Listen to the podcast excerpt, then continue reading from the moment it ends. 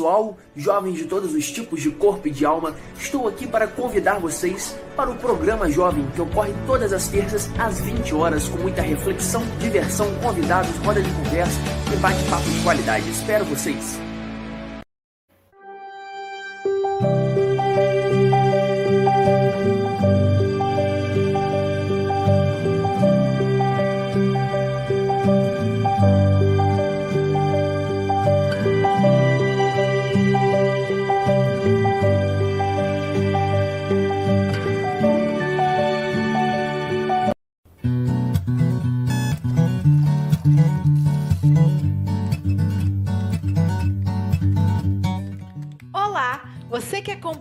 Trabalhos e os conteúdos do Café com Evangelho Mundial. Estamos com novidades. Criamos um site para te auxiliar a encontrar o que você procura. No nosso site, você encontra os programas do Café com Evangelho ao vivo, todos os dias às 8 da manhã. Aqui você pode acessar todas as redes sociais, adquirir bolsa, caneca, camisa, máscara do Café com Evangelho e adquirir livros na SGE Livraria com frete grátis para todo o Brasil.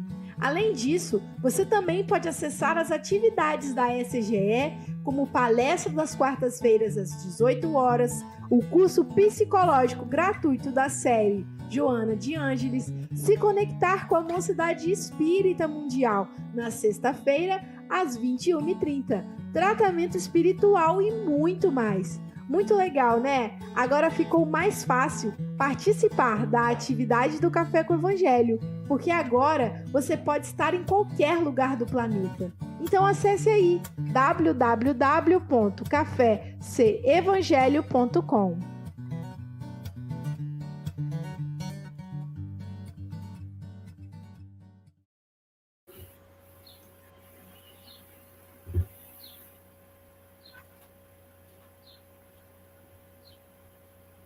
Bom dia, boa tarde, boa noite. Aqui estamos com mais um café com Evangelho Mundial. Hoje, dia 20 de outubro, quarta-feira. Nós estamos aí de mãos dadas com Jesus. Como diz a Silvia, quartou, agora é mais só sextou. E para começar o nosso café com Evangelho Mundial em alto estilo, nós vamos começar apresentando a nossa equipe. E começamos a apresentar uma equipe sempre pelo seu coordenador. Então, nós vamos começar pelo coordenador geral do Café com o Evangelho Mundial. E para, para a apresentação desse coordenador, que é o que é o coordenador-chefe da equipa, como se diz, na, português sem, sem sotaque brasileiro, nós vamos convidar a nossa representante do Café com o Evangelho Mundial no continente africano, que ela é residente em Moçambique, a nossa querida Agatha Correia. Para ela agora são 14 horas e 5 minutos, ou 13 horas e 5 minutos, diminuiu agora, 13 horas e 5 minutos. Portanto, boa tarde, querida Agatha Correia. Olá, bom dia, boa tarde a todos. É sempre com enorme gosto que estamos junto a vocês para este Evangelho. Uh, e vamos lá então começar uh, juntando-nos todos em oração, começando por agradecer, como sempre, por mais um dia que despertamos mais um dia em que podemos aprender, em que podemos crescer, em que podemos ultrapassar desafios.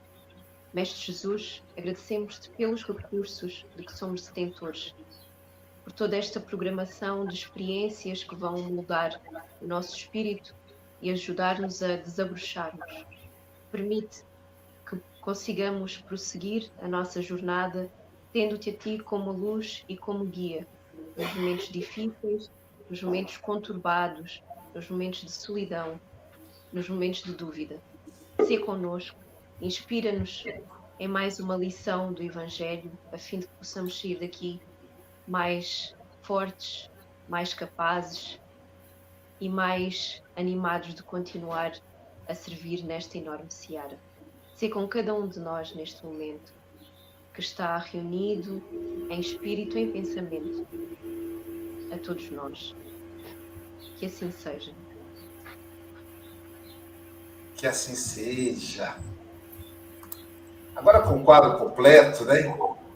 Dando sequência às apresentações da equipe, da equipa, vamos apresentar o pessoal dos bastidores, quem faz o café nos bastidores, o Vitor Hugo, que cuida da produção, o Pablo Medina, que faz esses cartazes maravilhosos, o Gabriel Vilverte, que cuida do Café com Evangelho no Instagram. Então, Cid Lúcio estará no Instagram para também atingir os jovens a Sandra Rinaldi, que cuida do podcast Café com Evangelho do Diabo.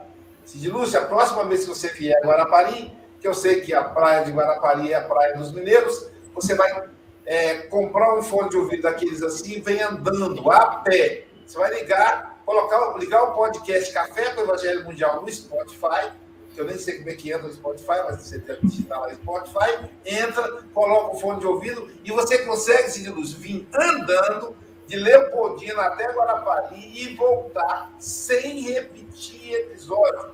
São mais de 550 horas de café com o Evangelho Mundial. Já pensou que maravilha? Graças ao trabalho da Sandra Rinaldi. E também a nossa querida a, a Célia Bandeira de Melo, que vai mandar depois um souvenir para você, um presentinho, além da nossa querida Angélica Fonseca, que cuida da caneca do café, que daqui a pouquinho eu vou encher ela de café. Não devo encher agora, mas eu vou encher de café. E daí, então, dando sequência lá cima também, ó. Dando sequência, então, eu sou Luizio Silva, de Guarapari, Espírito Santo, cidade de saúde, praia de Minas Gerais, brincadeira, Espírito Santo. Mas é, é povoada pelos mineiros. Do meu lado, eu tenho um amigo, meu amigo Francisco Antônio Cebola Mogas ele que é representante do Café do Evangelho Mundial na Europa. Nesse momento, ele está reencarnado em Santarém, Portugal. Portanto, para ele, 12 horas e 9 minutos. Está mudando o horário, porque uma hora dessa eu vou errar. Bom dia, Francisco Mogas. É, muito bom dia, caros irmãos e irmãs, em qualquer parte onde estejam a escutar-nos, na Austrália, no Japão, em França e no Brasil e no Panamá também, com a nossa, nossa querida Rosa Maria, uh, que o café de, com o Evangelho de hoje uh, possa chegar aos nossos corações uma vez mais, trazendo-nos a calma, a harmonia de que necessitamos, essencialmente a harmonia do nosso lar, que hoje iremos falar, aliás, o nosso irmão irá falar sobre a educação no lar. Portanto, que essa harmonia possa estar presente nos nossos lares e que hoje possamos realmente aprender com a exposição do nosso irmão. Um bem-aja a todos e até já, se Deus quiser. Bem, bem-aja, meu amigo Francisco Mogas. E aqui abaixo temos a nossa querida Célia Bandeira de Melo.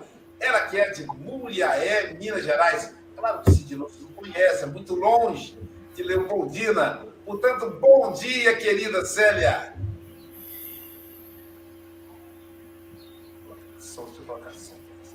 Opa! Pronto. Peraí, agora sim. Bom dia, Silvia, Ágata, Luísio, Chico e querido Cid Lúcio, que nós possamos ter uma manhã né, muito especial. E, claro, né, aqueles que são os ouvintes, os internautas, que fazem a diferença no nosso café. Saber que estamos todos conectados né, e que isso realmente é o nosso café com o Evangelho Mundial. Somos todos. Então, que haja uma, uma energia né, positiva aí circulando, tornando o nosso dia muito especial. Chuvoso ou com sol, com frio ou com calor, né? Nós estamos hoje aqui na quarta especial. Isso aí, quarta especial. Cid Lúcio, não sei se você lembra de um grupo chamado Grupo Carinho tinha esse nome porque ele era da cidade chamada Carinho. Adivinha quem nasceu nessa cidade? Silvia Freitas. Por isso que ela tem esse sorriso bonito. Bom dia, Silvia Freitas. Bom dia, com alegria E é muito bom a gente estar junto, né? Bom dia aos meus amigos aqui da janelinha. Bom dia a você que está nos ouvindo pelas rádios ou pela internet. É muito bom saber que somos aí um grupo grande de pessoas, como diz o Paulo Araújo, essa família que sempre cresce em torno dessa mesa maravilhosa para tomar esse café que o nosso querido amigo aí veio servir para a gente hoje com muito carinho. Então, que a gente tenha aí os nossos corações abertos para receber essa mensagem como uma sementinha numa terra fértil, né? Vamos lá. E a cereja do bolo hoje é o meu grande amigo Cid Lúcio Serra, esse amigo querido. Temos uma amizade aí, senhor, que vai pelas mesmas épocas que, que nós nos conhecemos, né? Lá da Cogel. Um dia o Nelson falou, Luísio, você, você esteve na Cogel em 1992, eu acho que ele falou. Falei, isso tudo, Nelson, tem 30 anos quase. Pois é, Luísio. E eu tenho prova documental. Segundo ele, tem uma foto do cartaz que a Beth fez na época, com o meu nome lá, fazendo propaganda da, da, da, da minha atividade da Cogel. Então, Cid Lúcio, quantos anos, né, meu amigo? Trabalhando junto, já chegamos junto nas reuniões mediúnicas lá da, da Cogel, né? O nosso querido Pedro Ernesto, que é o espírito que coordena a Cogel. O Zé Grosso está sempre lá trabalhando também. Maravilha, né? Tonheca, Cida, enfim, aquela turma maravilhosa, Kiko, Cris. Então, Cid Lúcio, querido, bom dia, esteja em casa. Bom dia, Luísio. Bom dia, amigos e irmãos que estão aqui presentes, os que estão nos seus lares acompanhando essa transmissão. É uma satisfação, alegria atender esse convite do Aloysio, que para nós soa como uma quase convocação muito fraterna, de forma que não poderíamos deixar de atender. E fico muito feliz de estar aqui desfrutando desse trabalho maravilhoso que é feito. Tive a oportunidade de acompanhar alguns antes de, dessa como já preparação. E, e, e, é sempre bom a gente, quando é chamado para uma tarefa, porque a gente acaba sendo um grande beneficiado, porque nos permite estudar, buscar as informações para poder depois repassar, como bom professor que somos, ou que tentamos ser. Muitos anos de magistério, né, meu amigo? É, graças a Deus, graças a Deus. É verdade, a grande tarefa. E dando sequência, então, ao Café com o Evangelho Mundial, nós vamos é, solicitar a nossa querida Silvia Freitas que faça a leitura de hoje. Nosso amigo Cid Luz falará para gente do livro Caminho, Verdade e Vida, a lição número 12, Educação no Lar. Vós fazeis o que também vistes junto de vosso Pai. Jesus está em João 8,38. Preconiza-se na atualidade do mundo uma educação pela liberdade plena dos instintos do homem, olvidando-se pouco a pouco os antigos ensinamentos quanto à formação do caráter no lar, a coletividade. Porém, cedo ou tarde, será compelida a reajustar seus propósitos. Os pais humanos têm de ser os primeiros mentores da criatura, de sua missão amorosa decorre a organização do ambiente justo.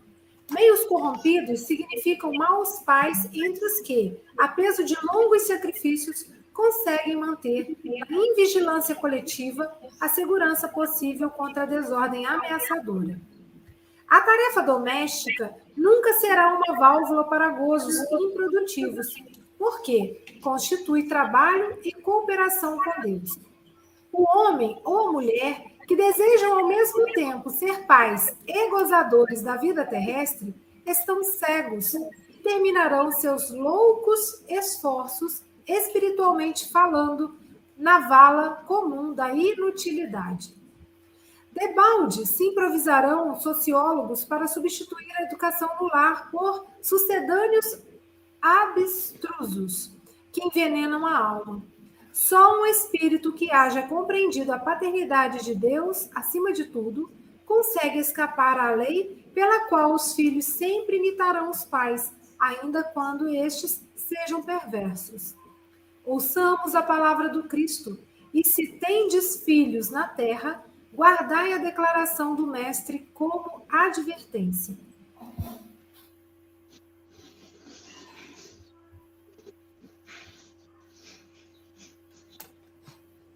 Com advertência, né? As orientações de Jesus com advertência.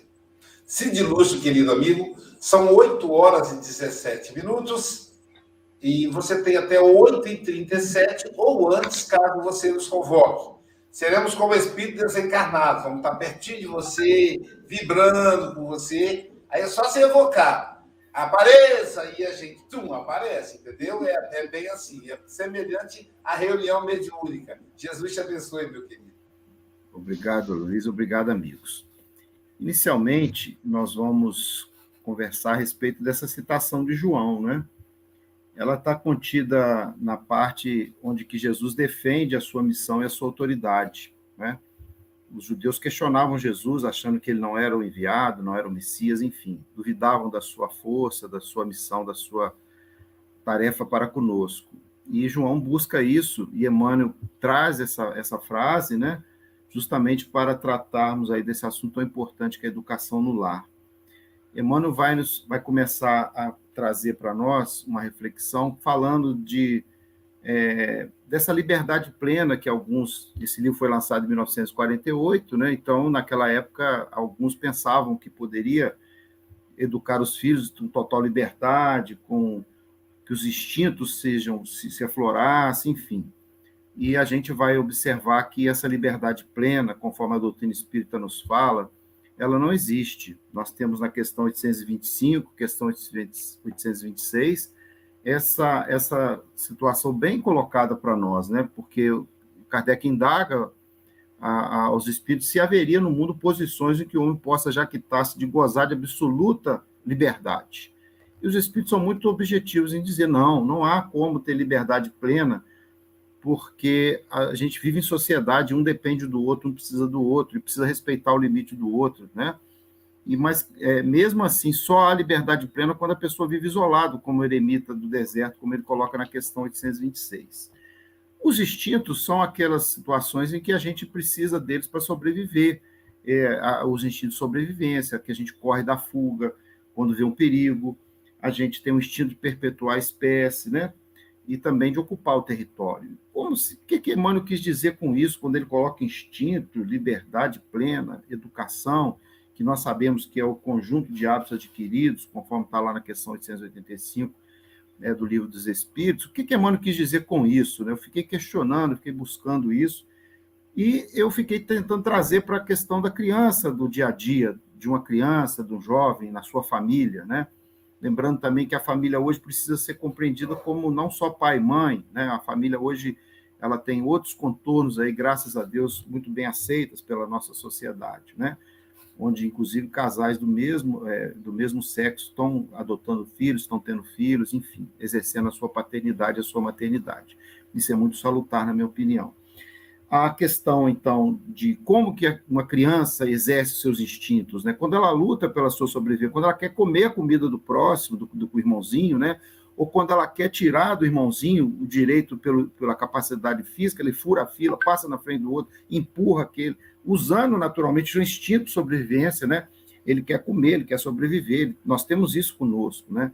Mas é exatamente aí é, que acontece também algumas situações que os pais têm que observar e já começar a orientar e podar. Quando a criança, às vezes, também quer pegar o brinquedo de alguém, vai na casa de alguém, cisma de pegar um brinquedo lá de alguém e quer trazer para consigo. Isso não é correto e os pais precisam aproveitar essa oportunidade para eh, começar o processo de educação.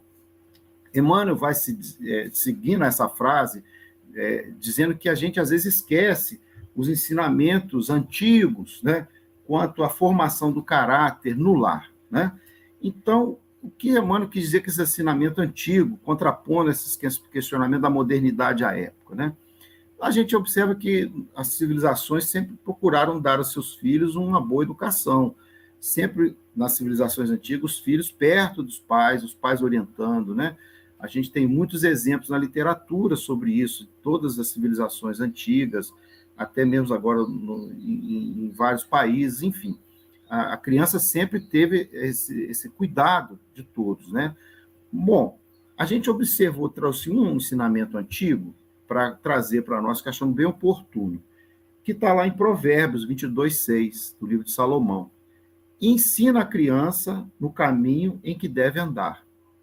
E ainda quando for velho, não se desviará dele. Então, Emmanuel faz a, modernidade com os, os antigos. Né? Então, busquemos esses ensinamentos antigos, ensinando a criança desde cedo, como Salomão nos, nos orientou, já orienta há tanto tempo, né? para que, mesmo ele adulto, ele não vai se desviar, porque ele foi bem formado, ele foi orientado, ele foi educado, ele foi evangelizado. Né? Bom, os pais humanos, ainda citando é, Emmanuel na sua, na sua análise do texto, é, baseado em João, né? os pais humanos têm que ser os primeiros mentores da criatura. Emmanuel nos fala isso com muita clareza. E o que é o mentor? O mentor é o guia, o orientador.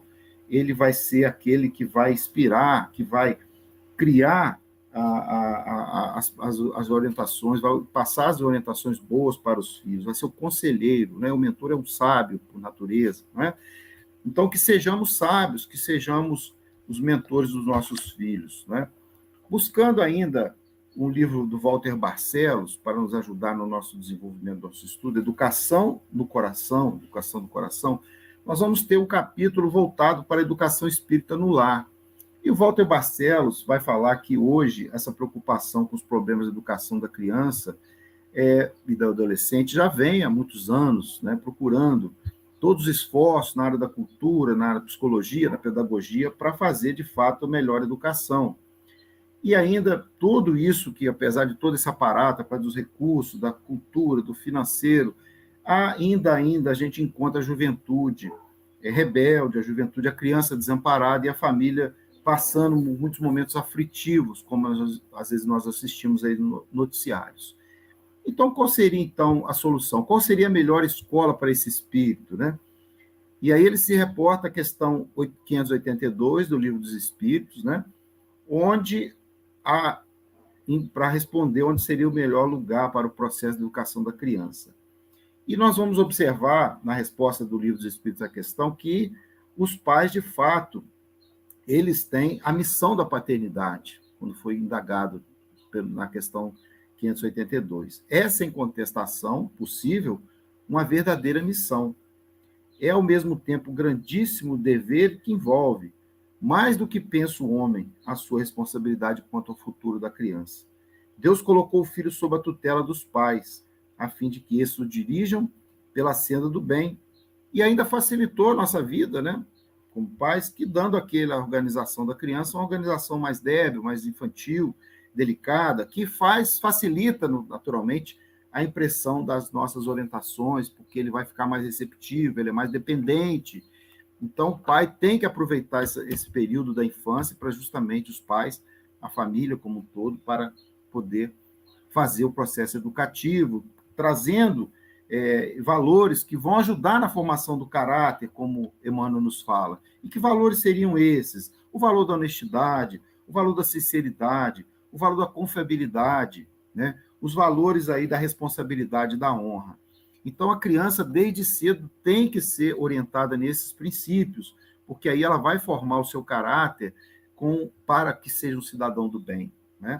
Ainda, Emmanuel vai nos trazer, é, é, o nosso irmão Barcelos vai nos trazer também mais informações, trazendo lá na questão 110 do Consolador, onde ele fala que a melhor escola ainda é o lar, onde a criatura deve receber as bases do sentimento e do caráter.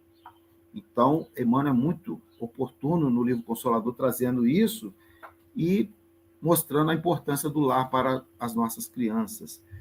No, no mesmo livro, ele vai citar uma citação do, do psicólogo Pierre Will, onde no livro A Criança, o Lar e a Escola, onde ele nos faz uma importante advertência, é, a época que escreveu e ainda hoje, da questão da responsabilidade que algumas famílias entendem, que a responsabilidade de educar sai das famílias e passa para a escola e, e, o, e o Pierre vai nos dizer que todas as pesquisas, todas as experiências que se foram feitas para substituir a família por internatos, por, por lares artificiais, falharam, porque a família ela se revela indispensável à educação da criança e, sobretudo, à sua estabilidade emocional.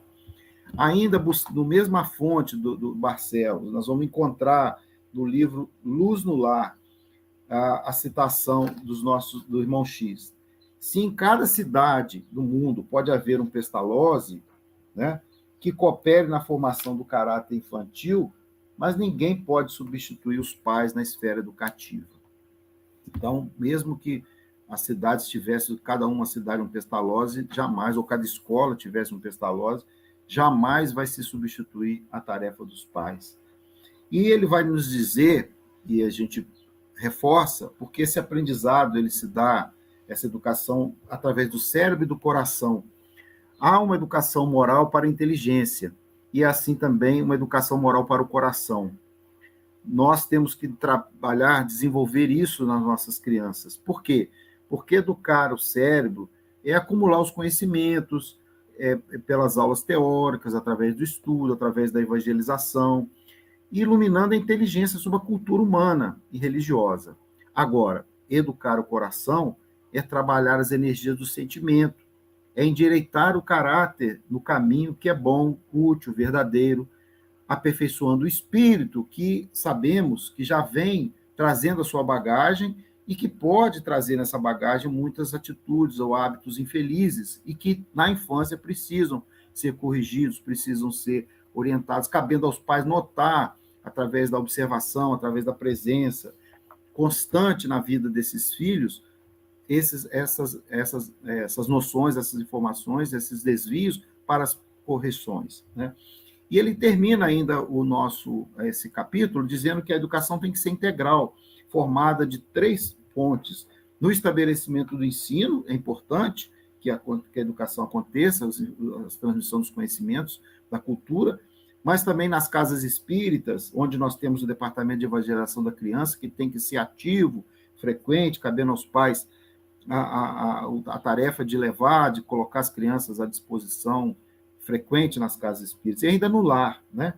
É, então, são três, esses, né, a educação integral se dará desses três aspectos. Ajudando ainda a nossa reflexão no texto do Emmanuel, nós vamos encontrar também uma, uma, uma observação muito importante trazida do nosso irmão Lidiênio Barreto de Menezes, a educação à luz do Espiritismo, onde ele também comentando a questão 582 vai falar um pouco da questão do, é, dos fracassos, já que nos advertia a questão 582, porque na 582 os Espíritos nos falam que muitos pais cuidam de aprumar as árvores do seu jardim, de fazê-la dar bons frutos em abundância, do que formar o caráter do filho. Então, é um chamamento à nossa responsabilidade, né? É, e, se ele, e ele nos fala que se a gente vier a sucumbir, nós vamos suportar os desgostos resultantes dessa nossa falha perante os nossos filhos. Ah, há uma, ah, em Rodolfo Calegares também, na Vida e Família, vai trazer para nós essa importância do pai ter essa consciência de que ele pode fazer a diferença na vida dos seus filhos, de que eles podem e tem essa missão realmente amorosa que nos fala Emmanuel, é, para a organização desse ambiente justo na família. A tarefa dos pais, então, o Elidiane nos fala, que é a missão de paternidade responsáveis colocar o filho no caminho em que deve seguir para que se torne homens de bem. Por isso é sempre bom lembrar, ele nos fala, em que caminho estamos colocando nossos filhos? Nós estamos ensinando para quê? Para se tornarem sábios, espertos, capazes de passar a perna no próximo, para vencer na vida a qualquer custo? ou no caminho da sabedoria, a fim de que sempre use a inteligência para os e a inteligência e os talentos de que Deus nos deu para o bem ao próximo. Então ele nos alerta que cada pai ou cada mãe faça a sua reflexão, né? E termina o seu capítulo citando uma trova do Antônio Bispo dos Santos, onde ele fala assim: Se quiseres ter bom filho, seu modelo exemplar, terás um jovem de brilho se souberes educar. E aí a gente traz aqui uma reflexão importante, porque não basta a gente falar, a gente educar, se a gente não exemplificar. Então, o pai, a tarefa do pai se torna ainda muito mais importante, porque para que o filho aprenda, ele precisa exemplificar, não basta só falar, né? Então não adianta o pai dizer para o menino, não joga o lixo, não faça isso, não faça aquilo, se o próprio pai joga lixo na rua, se o pai faz é, desrespeito, se o pai fala, se o pai fala alto com a esposa, enfim é, é, uma, é, uma, é uma. É, a criança nota isso, a criança sabe. Né? Então é importante que a gente é, fale, mas também, como Paulo nos disse, né, que a palavra convence, mas o exemplo arrasta. Continuando, nós vamos trazer também uma contribuição da Dora Encontre, a educação na nova era, onde ela vai falar sobre essa questão da missão, sobre a organização do ambiente justo. O que seria esse ambiente justo, então, que, que Emmanuel nos fala? Como seria um ambiente justo na nossa casa para com os nossos filhos? E, e a Dora vai nos trazer o seguinte, ó, uma casa que abriga pessoas só merece nome de lar quando todos que nela habitam desfrutam da intimidade, da liberdade do amor. Esse é o clima ideal para a educação verdadeira quando todos os membros da família sentem-se à vontade para expor suas opiniões, suas dúvidas, seus problemas, quando todos relatam abertamente suas experiências, né, as suas experiências pessoais da escola, no trabalho, no cotidiano, quando existe um interesse recíproco pelas realizações de cada um, quando as dificuldades são enfrentadas em conjunto, então há realmente uma família e não um grupo de estranhos vivendo sob o mesmo teto. E aí, nessa vida atribulada que muitos de nós temos, é importante deixar um tempo para o diálogo. Ah, ah, antigamente isso era feito na hora do almoço, na hora do jantar, a família se reunia e ali trocava experiência. Mas se hoje não é possível fazer isso, que tenhamos um momento onde a gente vai indagar do seu do filho, como foi seu dia, o que, que foi, como foi no trabalho, como foi na sua escola, o que, que você aprendeu, qual foi a sua dificuldade, para que ele possa se abrir, para que a gente possa, assim, através desse diálogo constante no lar, fazer o processo educativo porque a Dora também vai nos alertar sobre isso. o diálogo deve ser a pedra básica de um lar espírita. Dialogando deve-se transmitir aos filhos uma concepção madura e responsável, uma visão espírita das coisas e do mundo. Então, o diálogo jamais deve faltar. E, como também Emmanuel vai nos advertir, que é difícil, não é fácil o que nós estamos tratando, porque o mundo é conturbado, há uma vigilância coletiva. Né? Assim como nós temos pessoas que cuidam, há pessoas que não cuidam. E aí a gente tem essa invigilância coletiva. Né? Então, qual seria a saída para nos. Qual que, que, a gente poderia recorrer né, para que a gente não se corrompa, né? meios corrompidos, como ele fala aí? A gente tem um instrumento fantástico na doutrina espírita, que é o Evangelho no Lar, que não pode faltar nas residências, não pode faltar nas famílias é uma, um momento só por semana, são alguns minutos que a família vai se sentar, que ela vai refletir, que ela vai ter Jesus com ela, que os mentores vão estar presentes, que vai haver a fluidificação da água. Enfim, vai ser um momento ímpar na nossa existência, porque a partir dali nós temos condições de dialogar ainda mais com as crianças, com os jovens que eh, temos a tarefa, então, de encaminhar. E finalizando, já caminhando para, para a finalização, né, a gente vai encontrar no livro também do Rodolfo Calegares, A Vida em Família, onde fala que ele fala, tem um capítulo dedicado a isso. Ele fala a família como agência educadora por excelência. Então, o Evangelho no Lar é um momento que a família toda está ali, reunida, para dialogar, para conversar, né? E ele, e ele a gente fala, ele fala para nós que se a família deixasse de existir, é, haveria naturalmente é, a volta à barbárie, né? Então é preciso cada vez mais a gente fortalecer os laços familiares através do diálogo. E fechando já a nossa, caminhando para o fechamento, nós vamos saber também indagar, né? Quem são os nossos filhos? Quem são as crianças, né? E a gente tem lá na questão 385 do Livro dos Espíritos a informação de Kardec que essas crianças já viveram, são almas que já coabitaram e que nos dá para elas, nós somos responsáveis por elas, né? É porque nós temos a, a, a obrigação, digamos assim, para com Deus, de ajudar no processo, né? Cooperar com Deus no processo da, da, da, do melhoramento do mundo, educando a família, educando a criança. E o Camilo também, através da psicografia do Zé Raul Teixeira, vem nos completar essa informação falando né, que a infância bem educada dará ensejo a juventude bem estruturada, em termos gerais. E aí vai produzir uma, uma sociedade de adultos capaz de, de cultivar a, e cultuar a honradez, o trabalho, a honestidade, a fraternidade e a fé robusta. então, porque assim estará amparado pela razão e pelo sentimento mais elevado.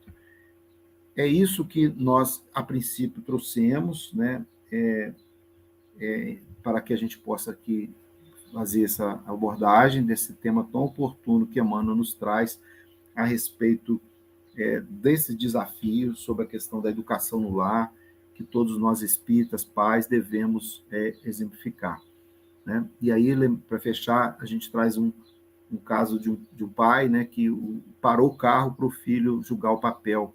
Né? E o filho hoje lembra dessa lição, porque ele, ele equivocadamente jogou o papel na rua, e o pai parou o carro imediatamente, desce, pega o papel, e, e, e, o pai mesmo já esqueceu da história, mas o filho guardou porque é, é, a correção na hora certa, é a palavra certa, é o estímulo na hora certa e a reprimenda na hora certa. Assim, e, e, pelo, e o exemplo também, porque não adianta o pai falar isso e logo depois o pai fazer, jogar um papel na rua, jogar uma garrafa no chão, enfim.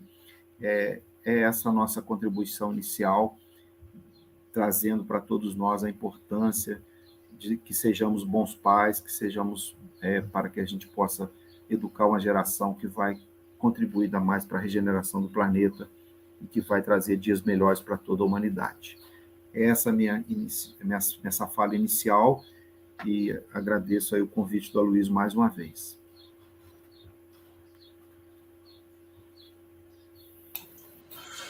O que mais me encanta no Café com o Evangelho Mundial é como que a espiritualidade conduz o café sem que a gente perceba. Eu não tive, não tinha a mínima noção. Quando eu escolhi o dia, até porque a gente sabe que é sequência, o dia e o tema para o Cid Lúcio, eu não me lembrava que o Cid Lúcio é um, é um grande missionário da educação. O Cid Lúcio foi, é, é, é, foi, foi coordenador regional de educação lá em Leopoldina, coordenador estadual, para a gente ter ideia. Então, é uma espécie de subsecretário da educação para quem mora fora do Brasil, seria uma espécie de subsecretário da educação regional. E eu não me lembrava disso. Olha que interessante a gente faz, né? A gente não tem isso, mas a espiritualidade está tudo certinho ali, a temática. Eu me lembro de uma lição da Joana, da Joana de Ângeles, que a gente estudou lá no Ceifa, eu agora não estou me lembrando qual foi o livro, talvez Amor, Imbativo Amor. É todos os anos a gente se reúne agora na pandemia, vamos ver ainda quando acabar a pandemia, né? Né, Silvia? A gente se reúne lá no Ceifa, na Semana Santa, e a gente fica lá durante três dias imersos no, no, no, dentro da mata da Serra da Mantiqueira, estudando a Joana de Anjos. Então, cada ano é um livro diferente. E aí, um dos anos, a Joana disse o seguinte: não se pode, olha o termo que ela usou, não se pode terceirizar a educação dos filhos. Não se pode. Então, não tem nada que é mais importante na vida de um pai e de uma mãe do que a missão de educar os filhos. Essa é a missão maior. Então, às vezes tem que diminuir um pouco, ganhar dinheiro, a carga de trabalho, porque é importante ali. E eu fiquei muito emocionado com, primeiro, a riqueza bibliográfica que o nosso querido Cid Lúcio trouxe, né? Dora Encontre, é, é, Walter Barcelos, uma riqueza fantástica, né? Eu, se eu pudesse acrescentar, eu acrescentaria apenas o grande Paulo Freire. Para mim, ele é o maior sabe? Ele é o máximo da educação. Então, dia 15 de outubro deveria ser o dia do Paulo Freire, né? O dia do professor deveria ser o dia do Paulo Freire. Ele representa muito bem o professor. Célia também é professora de ensino superior. Né? Então, é... e aí eu me lembrei da minha avó, da minha avó Bárbara. É como se fosse hoje, eu andando do lado dela, eu pequenininho, e ela baixando para pegar casca de banana e caco de vidro. Todas as vezes ela parava e pegava. E eu me lembro, uma das vezes, eu perguntei a ela, talvez até mais de uma, mas enfim, eu me lembro, eu pequenininho, perguntando, vó, por que a senhora está pegando a casca de banana? Ela disse, que casca de banana, meu filho? Se alguém pisar ela, a pessoa pode escorregar, quebrar uma perna, quebrar a bacia, a pessoa pode parar de andar por causa da casca de banana. E caco de vidro ela pode pisar, cortar o pé. Então, é isso que eu, por isso, por isso que eu faço isso. É incrível. Se eu for andando, se eu ver uma casca de banana, eu não consigo passar direto. Eu posso estar correndo, às vezes eu estou né, fazendo aquela, aquela corridinha assim, gostosa aqui de Guarapá. Não tem jeito. Se eu ver, eu paro. Se eu ver um caco de vidro, eu paro para tirar do lugar. Coloco no cantinho, no cesto de lixo, perto. Então, olha como que isso é forte, né? A outra coisa foi o passarinho. Eu ganhei de presente de um coleguinha um passarinho. Como eu não tinha passarinho, o pai dele me deu de presente a gaiola que ele fez de cedro com bambu. Uma linda gaiola com passarinho. Cheguei em casa, feliz da vida. Mostrei o pai, a mãe, daqui a pouquinho chega a avó Bárbara. Falei, olha só, avó, o que, o que eu ganhei? Ela falou, que lindo, meu filho.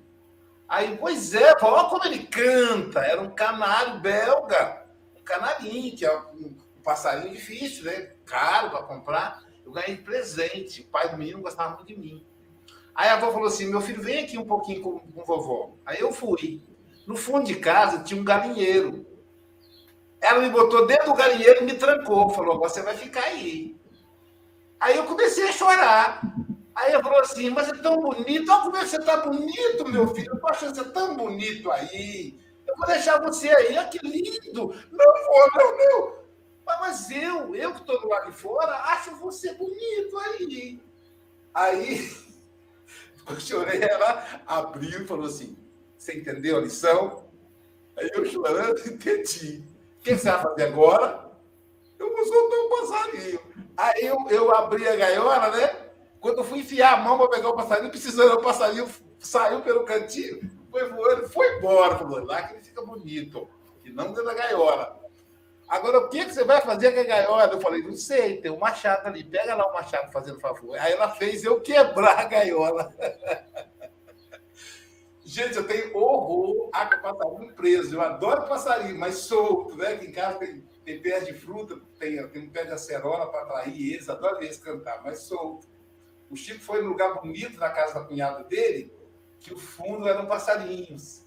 Mas olha que interessante, né? Achei a didática dela. E prendeu a gaiola para eu sentir o que, que o passarinho estava sentindo. Quer dizer, são coisas que a gente não esquece, que permanecem conosco. Hoje eu estou com 57 anos, isso aconteceu há 50 anos atrás, mas eu lembro como se fosse ontem. Muito obrigado, Cidilúcio. Silvia Freitas. Nossa, uma delícia ouvir o Cid Lúcio e assim, que sabedoria, que poder de síntese, né?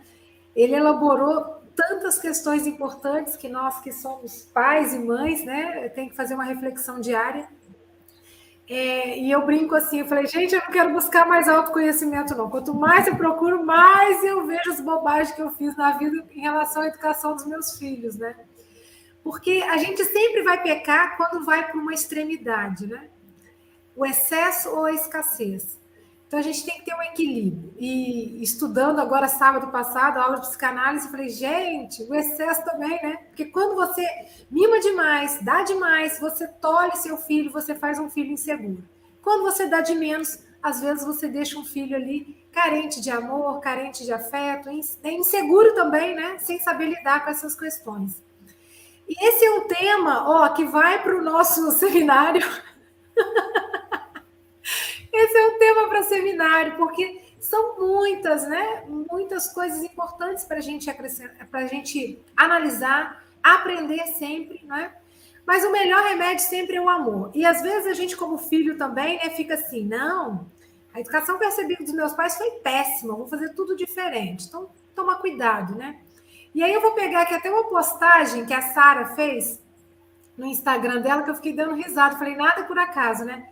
Fala o seguinte: a velocidade do som é uma coisa estranha. Os pais dizem algo quando temos 20 anos, mas só ouvimos quando estamos com 40. E às vezes a gente só consegue escutar isso quando a gente também está na experiência de pai e de mãe. que aí a gente vai ver, nossa, como meu pai e minha mãe foi demais. E hoje, gente, é aniversário né, de nascimento da minha mãe. Se a minha mãe tivesse viva, ela estaria completando em mais um ano de vida. Então, assim, sou muito grata aos meus pais, toda a educação que eles me deram. É, a gente pode pecar, mas que seja por amor, né? Então, assim, a gente vai errar? Fatalmente vai errar, não somos perfeitos, mas que seja por amor e que, como o Cid Luz falou, que tenha sempre diálogo, que seja a base, porque é muito gostoso também quando você chega para o filho e fala: Filho, sabe aquele, aquela coisa lá, lá, lá, lá, lá atrás? Então, mamãe errou, mas eu errei querendo acertar. Então, quando a gente realmente tem a melhor intenção para com os nossos filhos, né? E outro gancho, da lição de ontem, que falava sobre conforto.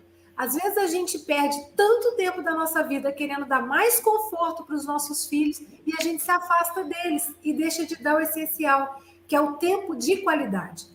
E na vida moderna, que todo pai e mãe hoje está trabalhando, está batalhando, chega em casa cansado, mas que a gente reserve um pouquinho de tempo de qualidade para a gente se doar, né?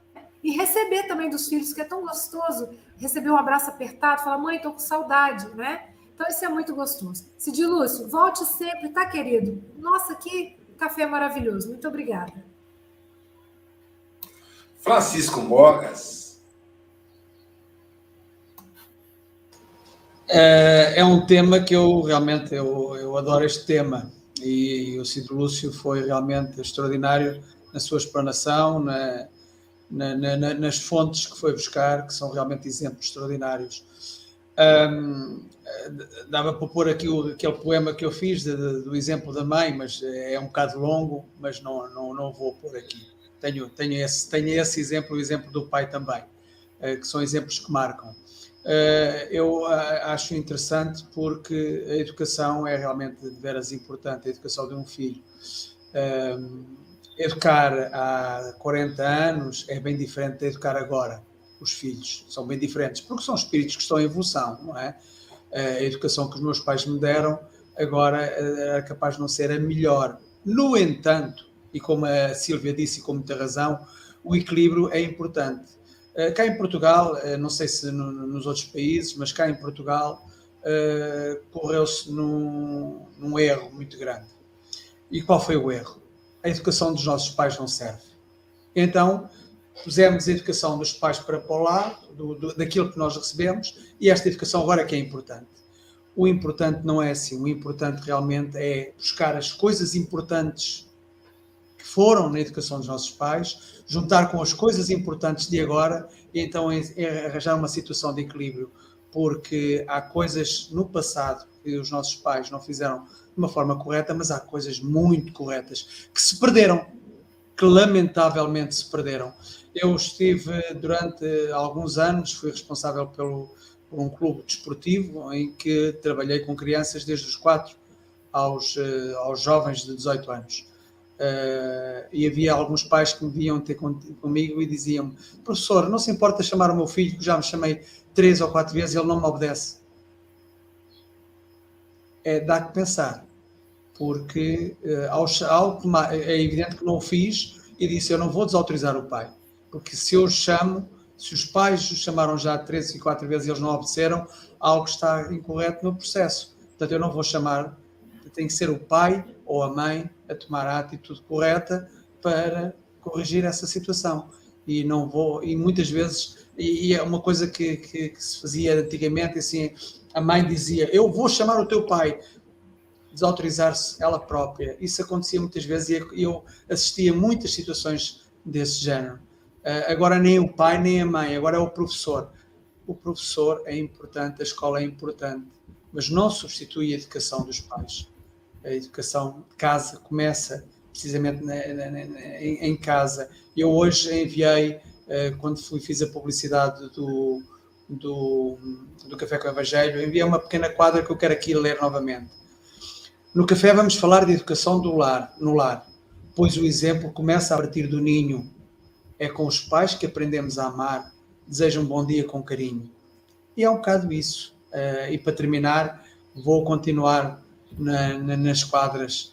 A educação no lar é o sustentáculo do espírito na prova ou expiação terrena.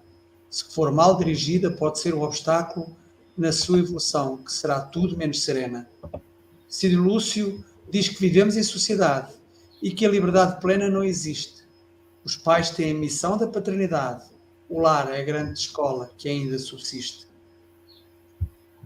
E é, e é um pouco isso. Assim, como diz a, a Silvia com razão, isto dava para um seminário, um seminário de dois ou três dias e muita coisa havia por se falar. Obrigado, Cid Lúcio. Eu, Jesus e Deus somos os únicos que sabemos da tua, da tua próxima vinda aqui no Café com o Evangelho. Bem-aja a todos. Bem-aja, meu amigo Francisco Mogas. Agatha Correia, suas considerações. É, de facto, é, é um tema uh, que tem pano para mangas, não é? Eu pessoalmente não, não tenho filhos, uh, mas costuma-se dizer, há uma expressão em inglês que diz que é preciso uma vila para educar uma criança. Ou seja, um, a educação da criança é trabalho principal dos pais, mas não exclusivamente. É de todos. É de todos aqueles que estão à volta da criança, é de uma sociedade. E, infelizmente, quando os pais falham, é, responsável, é responsabilidade daqueles que estão à volta de zelar pelo bem-estar, de zelar pela educação uh, e segurança uh, da criança. A criança é responsabilidade de todos. Uh, mas muitas vezes, na nossa forma cínica de operar em sociedade, nós acabamos por nos omitir, omitir-nos dessa responsabilidade. Acabamos por, por outro lado, adotar uma posição mais uh, julgadora uh, da, da educação que os pais dão, ao invés de, de tentarmos um, assumir a nossa responsabilidade também protetores ou, ou, curadores desta, destas crianças, não é? Que amanhã serão profissionais de saúde que irão cuidar de nós, serão professores, serão uma série de, de coisas na, na, sociedade que irá reverter inclusivamente para uh, o nosso, nosso próprio bem-estar e a nossa sobrevivência. Então, tudo que nós fazemos ou não fazemos tem uma consequência cedo ou tarde. E um, eu, eu, sinto que a nossa omissão uh, para com as crianças à nossa volta tem sempre uh, essa consequência. E nós normalmente acabamos por dispersar responsabilidade e dizer: ah, estes pais de hoje em dia sabem criar as suas crianças, mas não são só os pais, é o próprio exemplo que nós damos como, como pessoas. Há aquela expressão popular que, de, que, diz que faz o que eu digo, não faças o que eu faço, não é? Um, quase que de uma forma hipócrita, não é? Um, nós, nós vamos educando as nossas crianças e nós vamos dando o exemplo um, da hipocrisia às, às nossas crianças, não é? Na tentativa deles não repetirem os mesmos erros que nós, nós cometemos, mas esquecendo-nos essencialmente de como é que uma criança de facto opera. Ah, porque muito da, da nossa, das nossas faltas na educação das crianças é exatamente a ignorância um, sobre, sobre a forma como, como a criança vê o mundo, não é? Uh, e a criança é uma esponja, ela não vai, ela nem, nem sempre tem a capacidade de, uh, de julgar ou de interpretar a informação que, uh, que lhe é ensinada, mas ela com certeza vai absorver uh, todas as ações dos, dos adultos que estão à sua volta. Ela vai absorver a cólera do pai quando se irrita no, no trânsito. ela vai absorver uh, o egoísmo ou uh, a avareza uh, de, de, um tio ou de um avô quando está a ir ao supermercado ou quando ignora um pedinte na rua. Então, esse, essa deve ser de facto um, a nossa reflexão. O que é que nós fazemos quando, quando nós estamos ao redor de uma criança? Porque isso com certeza ela vai gravar na memória, vai gravar nos sentidos, e isso acaba por ser um dos maiores referenciais na, na, no crescimento de uma criança. Uh, normalmente nós lembramos de cheiros, nós lembramos de sons, nós lembramos de sensações e menos aquilo, uh, uh, e menos, e lembramos menos do que nos disseram ou do que nós lemos. E nós somos esse livro para as crianças. Tios, eu, eu falo na qualidade de tia, tios, pais, irmãos mais velhos, avós, educadores. Um, nós todos somos um exemplo. Mais do que aquilo que nós falamos ou acreditamos que é certo, o que vinga, na verdade, é o que nós fazemos. É isso, obrigada. Célia Bandeira de Melo, suas considerações, a vizinha do Cid Lúcio. Sem microfone? Agora. É, nós ficamos assim, muito felizes né, de ouvir o Cid Lúcio e a bibliografia que ele trouxe. E ontem, estudando essa lição, é, eu peguei um livro do Richard Simonetti, Abaixo a Depressão. Ele tem um capítulo chamado Cidadania, que me chamou muita atenção, porque tem a ver com essa questão da educação dos filhos, a educação de um ser humano. A gente fala, eu quero deixar um mundo bom para os meus filhos. E hoje a gente já fala assim, eu quero deixar um filho que seja bom para o mundo, porque nós é que fazemos a transformação, né? E aí, nesse capítulo Cidadania, ele cita que após a Segunda Guerra Mundial, em Londres, nos restaurantes, se servia refeição e a porção de carne era apenas um bife por pessoa. E aí estavam almoçando né, algumas pessoas e um deles era brasileiro, né? E aí ele acabou de comer e disse que queria mais um bife. E o garçom então explicou que isso não era possível. E ele falou assim: Olha, eu posso ir em outro restaurante comer outro bife. Aí o garçom falou assim: Pode, mas com certeza se fosse inglês o senhor não iria, né? E aí a gente começa a ver o seguinte: por que, que o nosso país fica conhecido dessa forma negativa, com essa cultura do famoso jeitinho, né, de burlar as leis? Passa pela questão da educação. Né? Passa pela questão da não compreensão. Então, os ingleses não tinham uma fiscalização né, no calcanhar, obrigando a cumprir as normas, mas uma noção de educação. E aí o Richard Simonetti coloca: a educação pode agilizar esse processo de mudança de todos nós, né? E ele fala que não se trata de mera instrução que recebemos na escola, o verniz social, mas da educação fundamental no lar, a partir do comportamento dos adultos, que foi o que todos né, aqui na janelinha falamos dessa lição tão oportuna desse processo de educação, né? E aí ele dá outros exemplos, ele fala que num jogo de futebol, né, um, um menino faz uma falta e aí o juiz vai apitar aquilo e o, o, o, o, jogador mirim lá xinga a mãe do juiz e o pai bate palma. Então ele dá uma série de exemplos, inclusive um que, que é até chocante. A criança achou documentos e chega para o pai, mostra, e o pai então liga para a pessoa e fala: Achei seus documentos. E o, a pessoa, muito agradecida, ah, eu vou aí pegar. Ele falou assim: É 50 reais. Ele fala: Como? Ele disse: Sim, é, para devolver 50 reais. E se eu não levar 50 reais? Ah, então eu não vou devolver. E aí esse homem vai se encontrar com esse pai, com essa criança, mas leva um policial. Né? E esse policial, então, vai autuá-lo porque ele estava enquadrado numa lei de apropriação indébita, que equivale a furto. Então, ele fala: a nossa doutrina espírita é um instrumento divino e faz a gente pensar, porque todos nós sabemos a lei de causa e efeito. Então, aqui, é, quem nós não educamos, no futuro nós, vi, nós vamos vir para conviver com ele, para educá-lo. Né? Então, olha como que é importante a gente ter essa dimensão.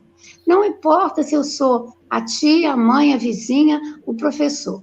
O meu comportamento, a minha forma de agir vai definir né, a conduta daquela criança. Né? Há uma imagem muito bonita que eu acho que até o Jung usa é, nos livros dele. São dois adultos de terno, chapéu, caminhando, e eles estão de costas, e eles têm a mão entrelaçada nas costas, assim, caminhando, conversando.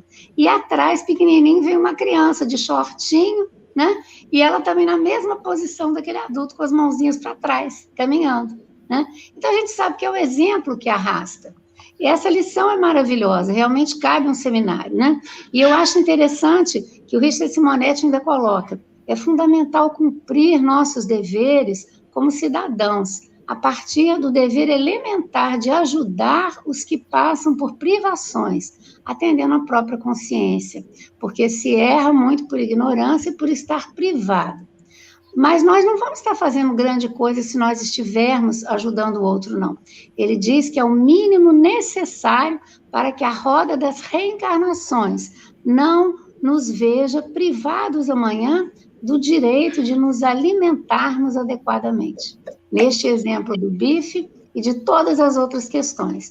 Doar, né? é fazer o melhor pelo outro, porque no futuro nós vamos ter o mundo que nós deixamos aqui. Então a gente esquece disso. O nosso filho, a nossa filha, a gente tem que educar para ser um cidadão, um homem de bem. É, e aí todos nós somos envolvidos, como a Ágata falou, como a Silvia falou, a questão de erros que a gente comete, né? É, a Silvia é uma pessoa muito querida e eu falo para ela com certeza, como falo para todas as, as mães, às vezes no consultório, que falam assim, ah, eu percebi que eu errei nisso naquilo. Dentro daquele momento, na maturidade que a gente possuía, foi o melhor que a gente pôde fazer. Tanto é que o nosso Pai nos dá as oportunidades de novas encarnações. A gente volta a ser pai e mãe, a gente vai é, ser avô, avó, exatamente por causa disso, para corrigir. Então, nossa doutrina espírita é maravilhosa, esse café da manhã com Cid Lúcio foi maravilhoso, né? As quadrinhas do Mogas, eu sou apaixonada, estou ficando fã, né? Porque a gente precisa realmente estar refletindo nessa questão. A importância do lar, esse ninho acolhedor é muito especial. Um bom dia a todos, com a certeza de que nós realmente, nesse café hoje, nós vamos guardar, né? E só para encerrar, no Brasil houve um episódio. Um motorista de táxi achou uma mala cheia de dólares, devolveu. E aí ele foi questionado, porque ele tinha feito isso. Os repórteres já tinham sondado a vida dele, que ele era de uma família pobre e tudo. Por que, que ele não ficou com dinheiro? E foram perguntar isso para ele. E ele respondeu o seguinte: A minha mãe, que já não está mais aqui, me ensinou que aquilo que não é nosso, a gente não pode ficar. Então, ele já era um homem com mais de 30 anos e se lembrava da lição da mãezinha. E ele disse para o repórter assim: Mas você tem uma condição, você precisa. E ele disse: Não dessa forma. Como eu ficaria perante a minha mãe? A minha consciência, os valores morais e éticos que ela me deu. Então, isso é maravilhoso. É o ensinamento que está ali. É, é, a casca de banana, é o caco de vidro, é, é tudo aquilo que a mãe passou, o pai passou e que está ali. A gente não faz nada na vida sem ter esses conceitos ali dentro, né? Então, que a gente possa aproveitar bastante. Acho que nós vamos passar o resto do mês, viu, Cid Luz, pensando em tudo isso. Obrigado, Célia. Meu querido Cid Lúcio, suas considerações finais. Aloysio, amigos, obrigado mais uma vez, gratidão, né? Gratidão. Quando o nosso primeiro filho nasceu, Felipe, a Júlia expressou e eu pensei, ela chegou a falar. E agora, o que, que nós vamos fazer? Como que nós vamos cuidar desse, desse ser aí, né? E aí a gente é grato aos nossos antepassados que nos deram a base, né? Nossos pais, nossos avós. Somos muito gratos à Casa Espírita, à doutrina espírita, que nós temos uma vasta literatura, uma vasta bibliografia, citamos aqui alguns, mas tem muita coisa bacana, né? Somos, temos a Casa Espírita Evangelhos lá. Eu queria citar esse aqui, Luiz, esse aqui você contou a história da sua avó, esse livro do Wallace Leal, e para o resto da vida, durante muitos anos, nós fizemos evangelho com as crianças no lar. E ele é muito bacana, que ele tem esses casinhos assim, bem oportunos, que a criança entende com muito mais facilidade. E eu quero me despedir é, voltando a Emmanuel, né, e trazendo o texto também do nosso irmão Lidiane, Educação à Luz do Espiritismo, onde Emmanuel vai citar na questão 204 do livro Consolador, né, que são a, a questão da, das informações necessárias, o saber, né, as duas asas, o amor né, e é, o conhecimento. Né? O sentimento e a sabedoria são duas asas com que a alma se eleva para a perfeição infinita. Então, está lá no livro Consolador, né, do Emmanuel, e mostrando aí que nós temos que realmente trabalhar para desenvolver o senso moral é, de nossas crianças, como a Célia disse e outros falaram também, é, é, educar para que eles sejam homens de bens e mulheres de bens. É isso que nós procuramos fazer Agradeço muito a oportunidade, agradeço ao depoimento aí do Felipe também durante a transmissão, a minha irmã que está acompanhando. Enfim, sou muito grato pela oportunidade de estar aqui compartilhando esses momentos com vocês. Maravilhosos. Fiquem com Deus, que Jesus continue abençoando a todos nós, nos dando aí mais oportunidades de levarmos a palavra dele para todos os cantos desse nosso querido planeta Terra. Gratidão. Fiquem com Deus. Obrigado, Cid Lúcio. Um abraço para a Júlia, para a Sara, para o Felipe, para toda a família Serra, né? Quando eu estou em Leopoldina, eles me abraçam com muito carinho, né? Essa família que amo.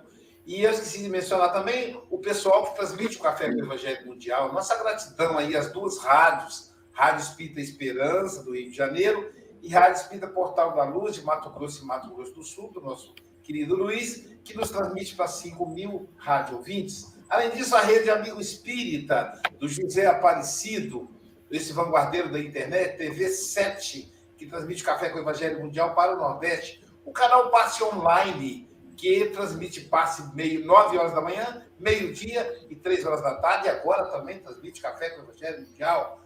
O canal da TV IDEAC e o canal Café com o Evangelho Mundial no YouTube. Então, com mais de mil, continua lá, estimule as pessoas a se inscreverem o canal Espiritismo do Facebook.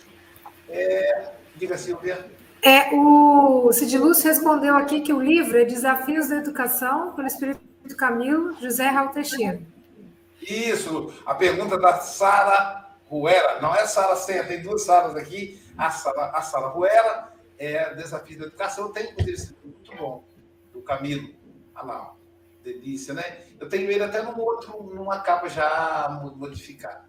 Então, pessoal, é, que delícia, chegou o final, a gente é tão, passa tão rápido né, o Café com o Evangelho, tá aí, o, aí a gente vai estar tá postando aí os últimos, as últimas mensagens de carinho dos nossos internautas, e continue aí conosco, num dos canais. Você está tá almoçando, está na hora do almoço, meio-dia, você pode fazer o almoço com o Evangelho.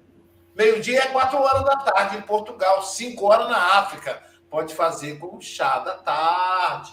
Sabe quem, quem é que vai estar hoje no Evangelho com almoço, com chá, com café da tarde? Olha só quem é. Silvia Ruela, a nossa querida Silvia Freitas. Ela estará conosco hoje. Olha o tema dela: caridade material e caridade moral. Né? Então, vai ter aí a palestra e depois aproveitamos a Silvia e depois tem um passe com ela também. Caramba, hein, gente? Vamos aproveitar aí meio-dia hoje. E amanhã, quem estará conosco amanhã? O nosso querido Fábio Galrão, ele que é de Óbidos, Portugal. Ele vai falar para nós a lição que é a carne. Então, Cid Lúcio, Deus o abençoe, que o Mestre Jesus te envolva, envolva toda a família, que Jesus entre no, em cada lar, educando-nos para que sejamos seguidores do Mestre da Educação, que é Jesus de Nazaré. Bom dia, boa tarde, boa noite.